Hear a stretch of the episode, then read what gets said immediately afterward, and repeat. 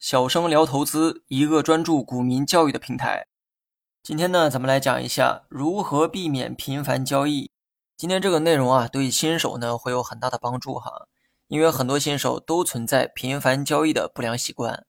注意，长线投资要杜绝频繁交易，这一点相信所有人都认可哈。但问题就出在短线交易上，玩短线同样也要杜绝频繁交易。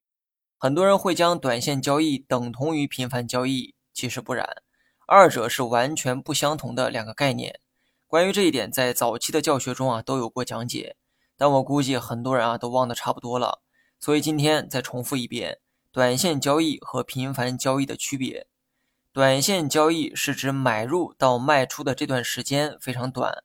举个例子，小明买入了一只股票，持有五天之后又卖出了该股票。五天的持有时间非常短，所以小明的这次交易可以认定为是短线。频繁交易与买卖周期啊不发生任何关系哈，它是指单位时间内交易的次数变化。小明持股的时间只有五天，妥妥的短线交易者。但小明一年下来只交易了十次，这十次就是小明的交易频率。同样的，小红也是短线交易者。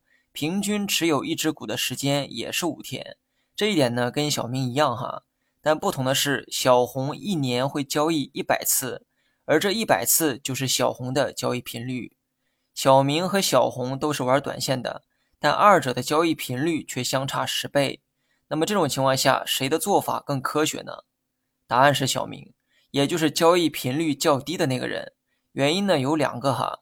第一，交易次数多不代表胜率高，决定胜率的是你的投资能力，而不是交易次数。买入一只股票，挑中上涨的概率是百分之五十；买入一百只股票，挑中上涨的概率还是百分之五十。想提高胜率，就要提高自身的投研能力，单纯的提高交易频率是不会改变胜率的。第二，交易越频繁，资金成本也会越高。这一点在早期的教学啊也讲过哈，每一次交易都会产生佣金和税费，金额相同的情况下，你交易的次数越多，产生的这个费用也就会越多，你的资金成本自然也就更高。综上所述，短线交易跟频繁交易完全是两个不同的概念。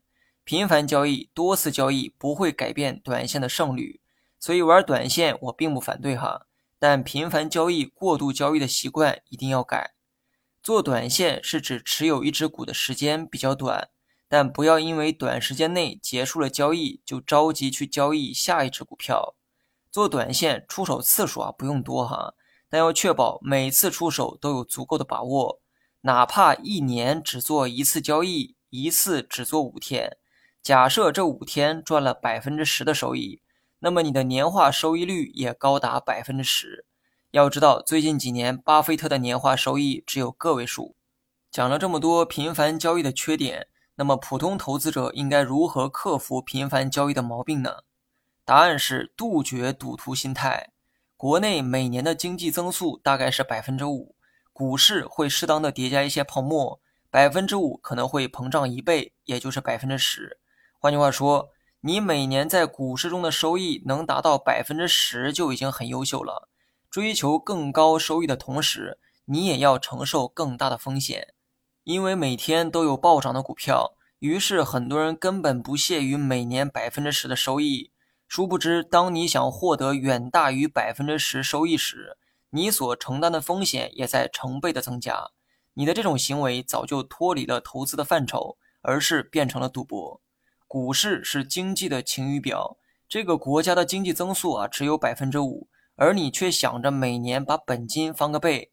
假如说你真的实现了这个目标，高出的收益难道不是通过赌博实现的吗？而你在赌桌上的运气会一直这么好吗？